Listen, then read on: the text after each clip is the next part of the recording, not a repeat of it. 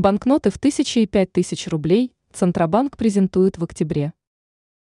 В октябре Центробанк намеревается провести модернизацию банкнот 1000 и 5000 рублей дизайна 2023 года. Газнак уже начал печать таких банкнот, так как они мало отличаются по цветовой гамме от предыдущего варианта. Издание «Известия» получило эту информацию от заместителя председателя ЦБ Сергея Белова. Он говорит о том, что был разработан новый дизайн купюры в 500 рублей, выпуск которой может произойти в 2024 году.